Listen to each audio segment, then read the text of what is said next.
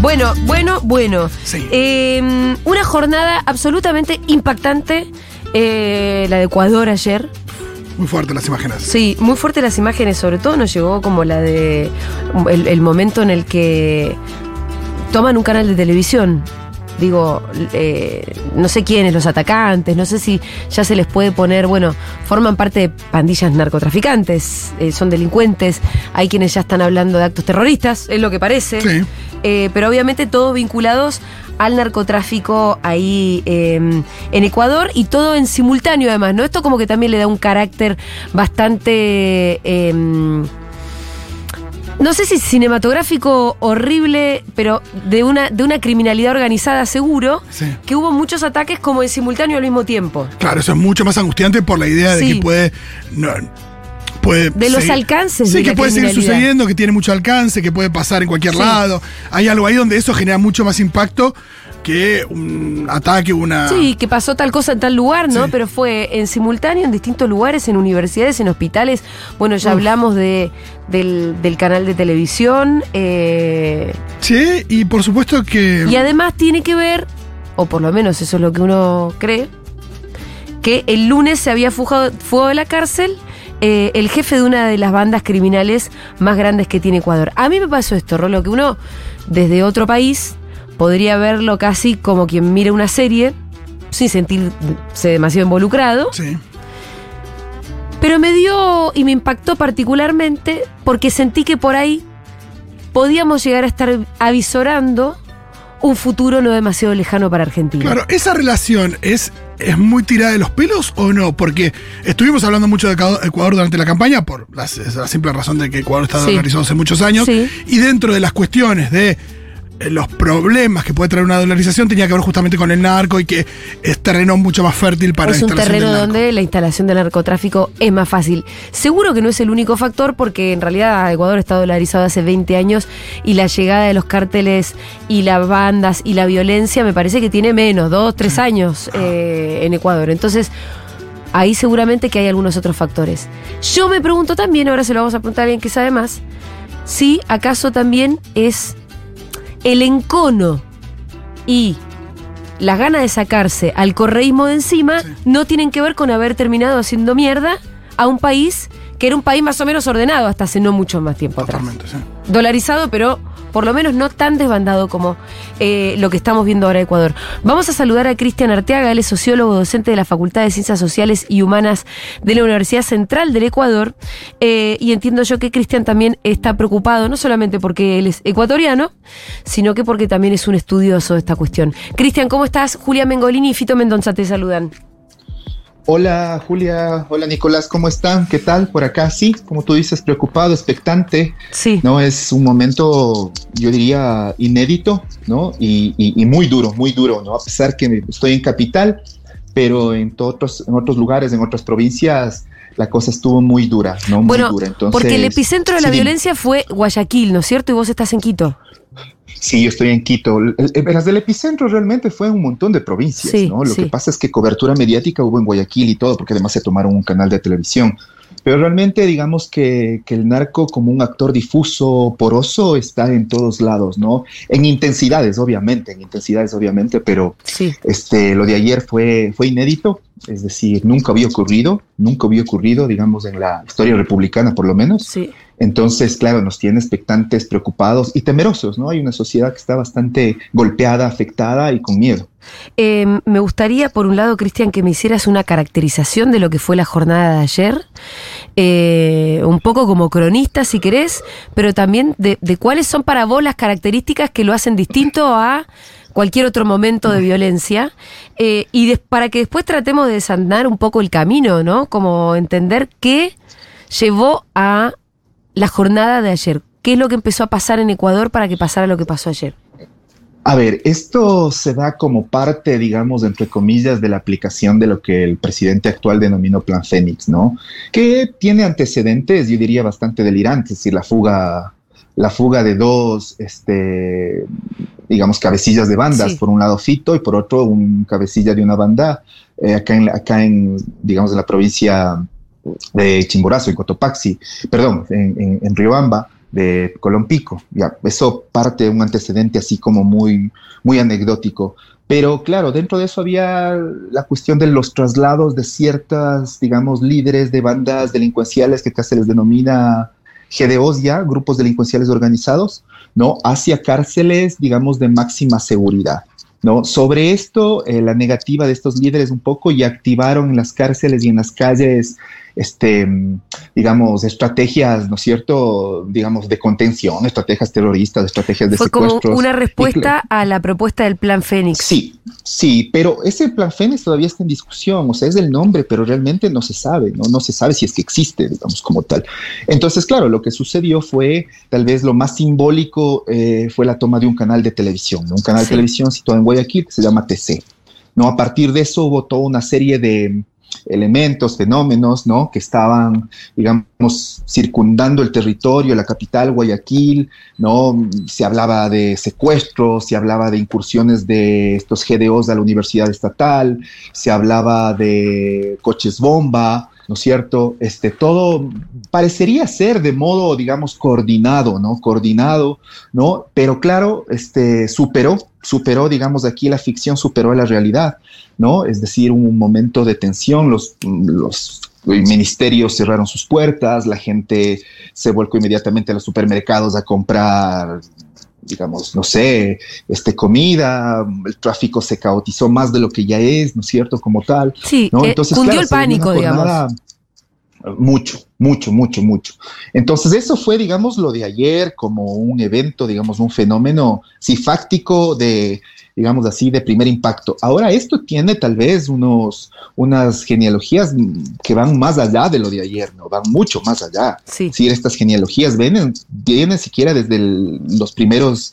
Eh, los primeros cinco años del, del, de la, del siglo XXI, del 2000, ¿no? Y que se agudiza sobre todo es decir, no es solo un problema del Ecuador, es un problema regional, se agudiza sobre todo cuando eh, hay las, digamos, en este caso, la deja de armas de ciertos actores digamos, en Colombia, paramilitares y todo, que muchos de ellos se vuelcan hacia el país. Además, nuestra economía es dolarizada, por tanto, es mucho más fácil y permeable, digamos, este, el lavado de dinero, ¿no es cierto? El sistema financiero nuestro es un sistema muy sólido que no puede pensarse al margen de los de la profundización del narco, es decir, el, narcotráfico necesita de sistemas sólidos financieros. Eh, Sumado a eso la dolarización, entonces es tal vez, digamos, una cuestión bastante fértil para esto. Ahora, Pero también está en te detengo un segundo, te detengo un segundo. Hablaste de que esto se podría encontrar como un, un inicio en los primeros cinco años del siglo XXI. Ahí donde empieza, ahí donde empieza la dolarización empieza la dolarización y también hay como los, eh, la aplicación del Plan Colombia, ¿no? Y esto se agudiza cuando hay los procesos, entre comillas, de desarme de ciertos sectores armados en Colombia, especialmente de los narcos y de los paramilitares, ¿no? Muchos de ellos ven en el Ecuador por su, digamos, sistema económico basado en el dólar, una posibilidad bastante, mucho más fácil este, de lavado y de ingreso de capitales, ¿no es cierto?, como tal, y de negocios en nuestro país. Entonces, Entonces un problema, sí. Entonces ahí, yo te voy deteniendo como para ir este, como subrayando y, entendiendo, pensar que para nosotros es más complicado. El desarme en Colombia hace que ciertos sectores se muden directamente a Ecuador por entender que ahí había una oportunidad. Total, porque además nuestra economía dolarizada es mucho más fácil el lavado, ¿no? Todo está en dólares. ¿no? Por tanto, qué sé yo, sectores de inmobiliarios, sectores de la construcción, ¿no? Este, les es mucho más fácil ingresar, digamos, por ahí. Además, esto te sí es muy importante, el sistema financiero ecuatoriano es un sistema muy sólido, ¿sí? Es decir, el, el crecimiento, digamos, que ha tenido exponencialmente en estos últimos 25 años, digamos, el, el, perdón, 23, 24 años del sistema financiero, da cuenta eh, de que, por ejemplo, en este caso, el crimen organizado, el narcotráfico, no puede sostenerse al margen de eso. Entonces, claro, hay un tejido mucho más complejo que va más allá de lo que solo pasó ayer o que va más allá de considerarse un problema delincuencial a secas o lumpen, es un problema de estructura. Sí. Entonces, claro, la dolarización permite, digamos, ¿no es cierto?, no solo el lavado, sino que permite, digamos, la fuga de capitales, permite este, la, la, consolidación, por ejemplo, de regímenes, entre comillas, empresariales que funcionan esencialmente para el lavado, ¿no? Como tal. Y claro, y es en esas disputas de mercados y todo que se van generando, digamos, este, cercanías, distancias, eh, inclusive podríamos decir negociaciones con los sectores eh, delincuenciales ya organizados y transnacionales. Ojo, no es un problema local, digamos así, localizado en el, en, el, en, el, ámbito nacional, es un problema transnacional, pero además complejísimo porque es poroso. ¿no? Es tremendamente difuso, poroso. Sí, por eso al Estado-Nación le cuesta muchísimo. Y además, los, digámoslo así, las eh, estrategias que se han implementado para, digamos, para acabar o blindar o para entrar en guerra directamente con el narco en México, sobre todo en, los exenios del PRI, eh, fueron al garete, fueron realmente a un naufragio porque asumieron como un problema militar cuando realmente es un problema estructural, no solo militar, es un problema empresarial, financiero, no es un problema de desinversión del Estado, en ciertos aspectos es un problema, digamos, social, cultural, es un problema de acceso. Entonces, ver a esto como un problema que eh, militarizando va a lograrse hacer algo es también delirante y real. Entonces el peligro, yo diría, comienza ahorita realmente para profundizar ciertas dinámicas, yo diría bastante eh, necropolíticas, ¿no? Yo diría dinámicas muy gore en esa, en esa noción, digamos, de estética de este cine gore, ¿no? Sangrientas y todo. Eh, nos sirve muchísimo todo lo que nos contás para pensarnos a nosotros. Sabes que acaba de ganar Javier Milei y que con, su principal propuesta de campaña, que es la dolarización eh, de Argentina, que aparte es una economía además mucho más compleja, más grande que la de Ecuador, porque es un país más grande básicamente, y también además asume como ministra de Seguridad este, Patricia Bullrich, que, que, tiene un discurso muy antinarco de eh, la vieja escuela, ¿no? De, donde la respuesta siempre es más militares eh, en las calles o más fuerza de seguridad, como eh, más represiva. O sea, aparece como una preocupación porque además tenemos una, un narcotráfico que está creciendo. y entonces aparece como una preocupación en campaña, pero siempre con la misma promesa que es como decís vos, solamente abordarlo desde la cuestión como más estrictamente criminal, con la única respuesta posible que es la de la militarización. Y todo lo otro me parece que además se habilita cada vez más, ¿no? Porque la fuga de capitales, eh, el lavado de dinero. La salida del Estado, ¿no? La ausencia del Estado. Y además eso, con un plan muy supuestamente liberal libertario que implica que el Estado se achique al máximo que no exista casi para nada más que para intervenir en ciertas cuestiones, como por ejemplo la seguridad. Y, eso es un problema, por lo menos, por lo menos acá. Claro, entiendo que la situación también es complejísima en, Argentina, ¿no? delirante Mirei, digamos, y Bullrich, claro. Y el problema es más complejo porque acá ocurre un proceso de simbiosis muy, muy, muy, muy fuerte entre, digamos, sectores organizados delincuenciales, pero también el Estado. Es decir, no podemos pensar simplemente que los grupos delincuenciales organizados están al margen, digamos, o, o que no están dentro del Estado, sea en términos de inversiones, inclusive en términos de personeros del Estado. Tenemos el caso, por ejemplo, del presidente anterior, ¿no es cierto? Lazo. Es decir, su cuñado estaba vinculado a la mafia albanesa, presuntamente vinculado a la mafia albanesa. Eh, sus trabajadores, o por lo menos, digamos, yo digo sus trabajadores del cuñado, que eran vinculados al sistema financiero, este, tramitaban, ¿no es cierto? y generaban espacios flexibles para, digamos, la inversión del narcotráfico. Pero además, desde el 2012 hay una suerte de infiltración muy fuerte del narco en los sectores de seguridad, especialmente militares y policías. Entonces, claro, el problema se complejiza aún más, porque no es solo los sectores civiles organizados delincuenciales, son también sectores, por ejemplo, de eh, las fuerzas de los aparatos de seguridad pública, policía o el ejército, que están también muy fuertemente vinculados. Entonces, claro, ahí el, asunto ya no va solo por el combate, digamos, a la, a la delincuencia organizada, sino que el asunto es que también el Estado está absolutamente permeado, digamos, por este eh, por este tipo, digamos, de, actores y por este tipo de prácticas. Entonces, claro, la respuesta es, yo diría, la más, la más, este, la menos pensada, la menos inteligente, que es poner militares en las calles. ¿no? No digo que eso no, no, no, en algún momento no deba, porque el Estado debe intervenir, pero la respuesta es, digamos, poco, poco pensada, Sí. espontánea de poner militares y que con eso se acabaría. Nosotros estamos viendo que eso es imposible, realmente eso es imposible. Porque además estamos pensando, el imaginario que nos lleva a lo mediático y todo eso es pensar en el narcotráfico de, media, de pequeña y mediana escala, del dealer de la esquina, del micro, del, Pero es otra del- cosa. del- de, lo que, de, claro, de la ayuda, de lo que ustedes sí. hablan, ¿no es cierto? También allá. Sí. No, y no es así. No, no, no va para nada por eso. Nosotros entendemos que el narcotráfico tiene estructuras de alto nivel Mm. empresarial, financiero, político y todo. Entonces, claro, el problema no, no, no, no se resuelve a través de una intervención solamente militar Sí. o represiva o coactiva. El Eh, problema va más allá. Cristian, sí. eh, bueno, estábamos planteando el comienzo de esta historia en los primeros eh, años del siglo XXI, es decir, cuando empieza la dolarización. Sí. Ahora, pasaron más de 20 años, en el medio, por ejemplo, el correísmo.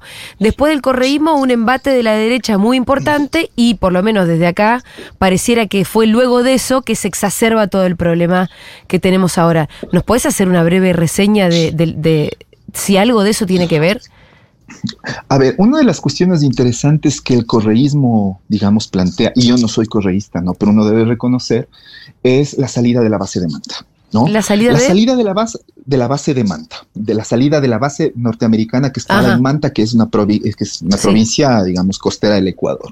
Eso permitió realmente eh, bajar el índice, ¿no? El índice de violencia y el índice de narcotráfico y todo, ¿no? Paradojalmente, paradójicamente, ¿no? La gente pensaba que estando ahí los gringos, este se iba a controlar. Y sabemos muy bien que la, disputa del mercado es también la disputa del mercado de los norteamericanos sobre, digamos, en este caso, los mercados de la droga, ¿no? Entonces, claro, permite, yo diría que, que, que, que el correísmo permite de algún modo este, organizar también y pacificar, digamos, estos sectores, ¿no? Es decir, las, las rutas estaban como establecidas, eh, eran sectores que de algún modo no estaban a escala nacional y transnacional fortalecidos, ¿no? sino que más bien eran sectores que se agrupaban alrededor especialmente de los puertos, ¿no? Claro. Especialmente de los puertos, ¿ya? Y que como todo fenómeno, digamos, este de inicios y de fin de, siglo, de fin de siglo e inicios de siglo, era un fenómeno, digamos, que no, no le era extraño a Colombia, no le era extraño a Perú y todo, ¿no? Es decir, no era patrimonio nuestro tener narco patrimonio solo de Colombia tener el narco, no, fenómenos que estaban, digamos, estaban ahí, no se puede, digamos, este, como plantear la, la idea de la transparencia absoluta. Estaban ahí, pero, digamos, no había ni disputas de mercados, ni disputas de rutas, ni tampoco, este, yo diría, anarquía en relación a las formas de, por así decirlo, funcionamiento de estas mismas este, organizaciones, ¿no? Es decir, un país relativamente tranquilo, con un índice, digamos, de violencia baja, eh, índice de asesinato, sicariato casi nulo, entonces era un país, digamos, que se debatía más bien en otros eh, debates, eran elementos tal vez más políticos e ideológicos, ¿no? Ustedes que con la entrada de Moreno hay un proceso de desinversión social muy fuerte, en lo social sí, pero sobre todo Sí. en el aspecto de seguridad. Ajá. ¿ya? El aspecto de seguridad fue absolutamente descuidado, ¿ya? Es decir, se desinvierte en cárceles, en guías, en capacitación, en todo eso. Pero además, este, hay un elemento también que ya comienza a infiltrarse, ¿no? Que es este otro tipo de actor que no es, digamos, regional en términos del narcotráfico, sino que es eh, ligado a los sectores europeos, especialmente albaneses, ¿no? Entonces aquí hay una disputa de mercados, además que el Ecuador deja de ser un país de tránsito y se convierte ya en un país, digamos, De este, productor, Ajá. Sí, un país productor, digamos como tal, que si se a ver en el callejón interandino, Colombia, Perú, Bolivia, ¿no es cierto?, Ecuador, este, estaban ligados de eso desde hace décadas, décadas como tal. El problema es más complejo. Pero entonces el proceso de desinversión social permite también que permeen y que eh, empiecen a eh, expandir, digamos, frentes o territorios, especialmente la banda de los choneros, ¿no? Perdón, Pasar del puerto de desinversión social hacia- es que generación de pobreza.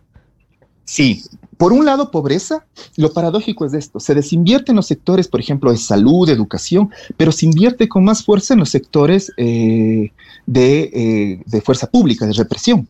Sí. ¿ya? Se invierte mucho ahí, se desinvierte en cárceles como parte del sector social, pero este, se, se, se, se, desinvierte, digo, digo, se invierte mucho en sectores de fuerza pública, especialmente militares y policiales.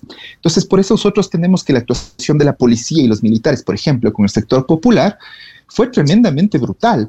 Dicho de otro modo, retornan las doctrinas de seguridad nacional sin haberlas puesto en la constitución ni nada, ya como tal, para acabar con el enemigo interno, que sobre todo es el enemigo del sector popular izquierda, movimiento estudiantil y todo, pero se invierte muy fuertemente en otros sectores, ¿no? Como tal. Entonces, en esa puja, un poco se va pasando al otro gobierno que es mucho más neoliberal, ¿no es cierto? Que es un gobierno absolutamente indolente en todas las cosas, que es el de Lazo, en donde sí se evidencia ya, digamos, la, la, lucha intestina y brutal de todas las bandas, ¿no? De todas las bandas por territorios, por rutas, pero además ya es una lucha, yo diría, transcontinental. Fíjate, muchas de las bandas están vinculadas a grupos delincuenciales de Centroamérica, especialmente de México, y otros sectores toman partido por grupos delincuenciales narcotraficantes de Europa, especialmente albanés y la eh, parte, digamos, de, Cantabria, no sé, la parte del Mediterráneo italiano, Cerdeña y eso. Ya.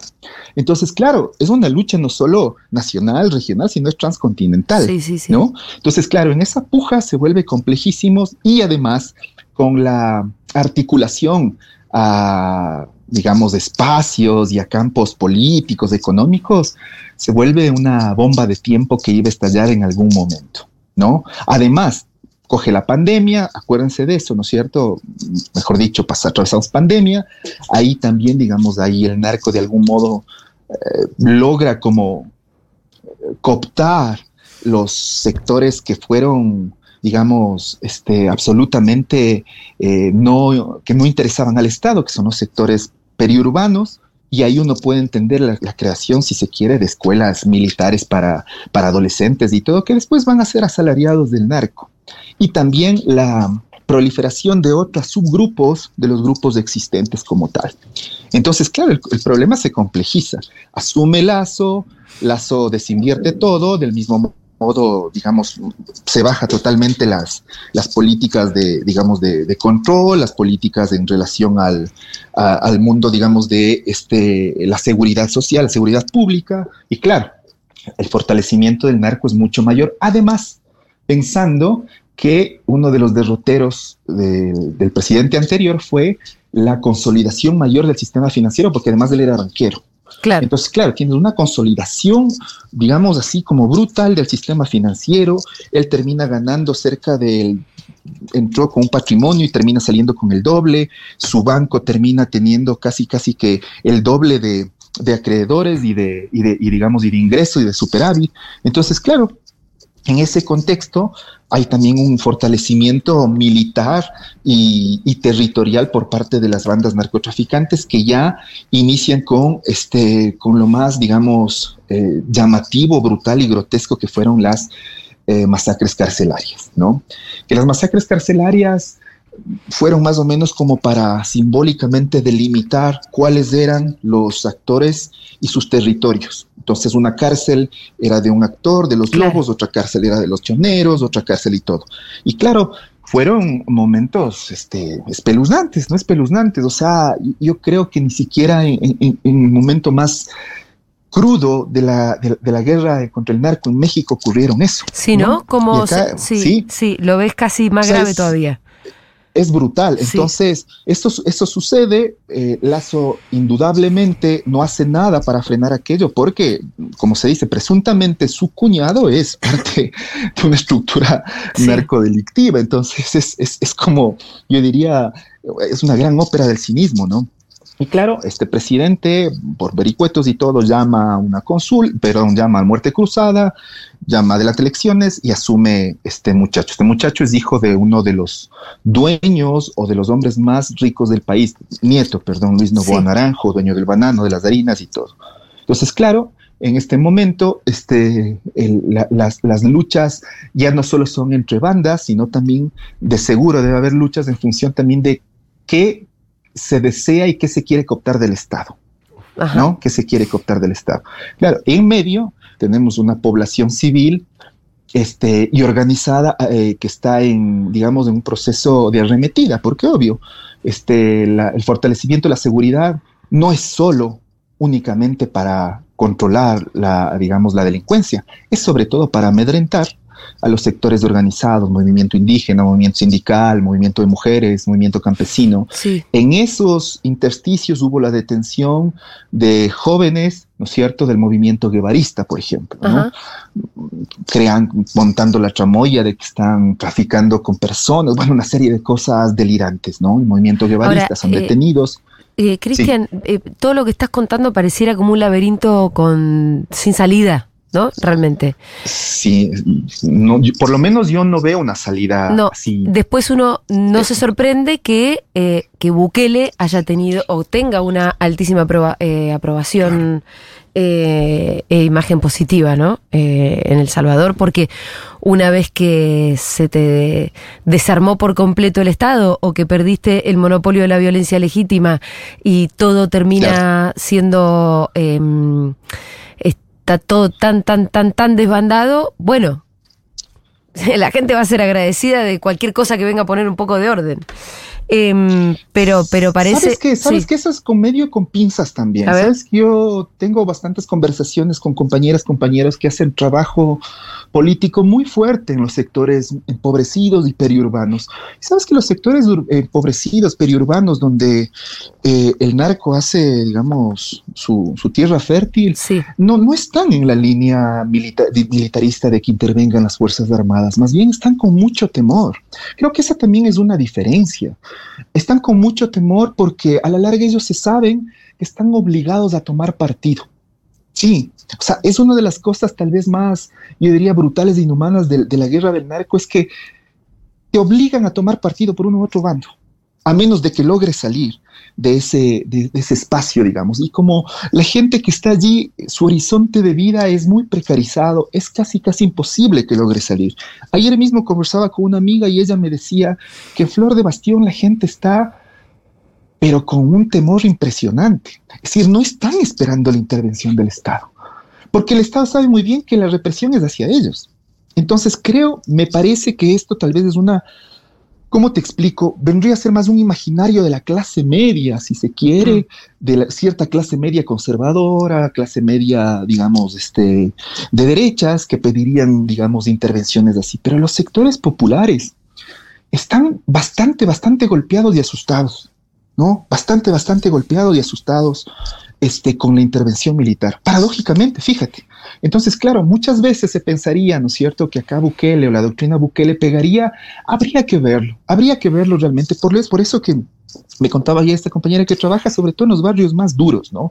Periurbanos, Flor de Bastión, sociovivienda y eso. La gente está asustada porque lleguen los, los militares, no está asustada solamente por el narco, ¿no? Porque sabes que ellos están en el medio. Mm. ¿no? Y su, digamos, eh, en este caso, capaz, o su alternativa es prácticamente negada, es prácticamente negada, o a que salgan de ahí o a tener otras posibilidades como tal.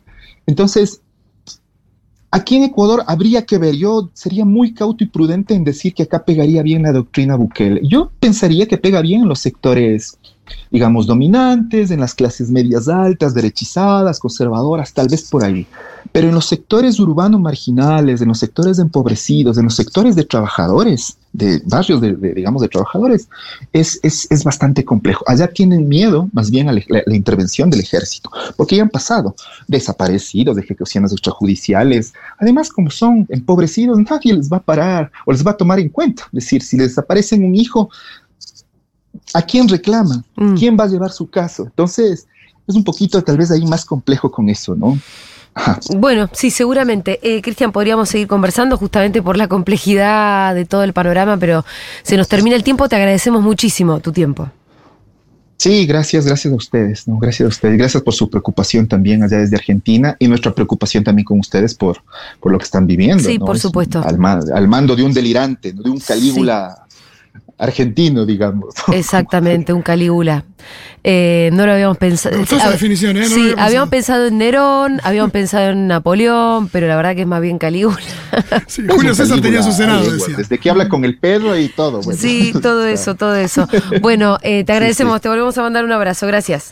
Abrazos, chao, nos vemos. Era Cristian Arteaga, sociólogo, docente de la Facultad de Ciencias Sociales y Humanas de la Universidad Central de Ecuador. Y Ecuador, él nos contaba un poco, uy, la complejidad, ¿no? Porque vos no llegás de un día para otro al quilombo. No, al a ese nivel de complejidad, a ese nivel también de, de sistema complejo, Eh, claro, imposible de es- desarmar. eso, el, es tremendo.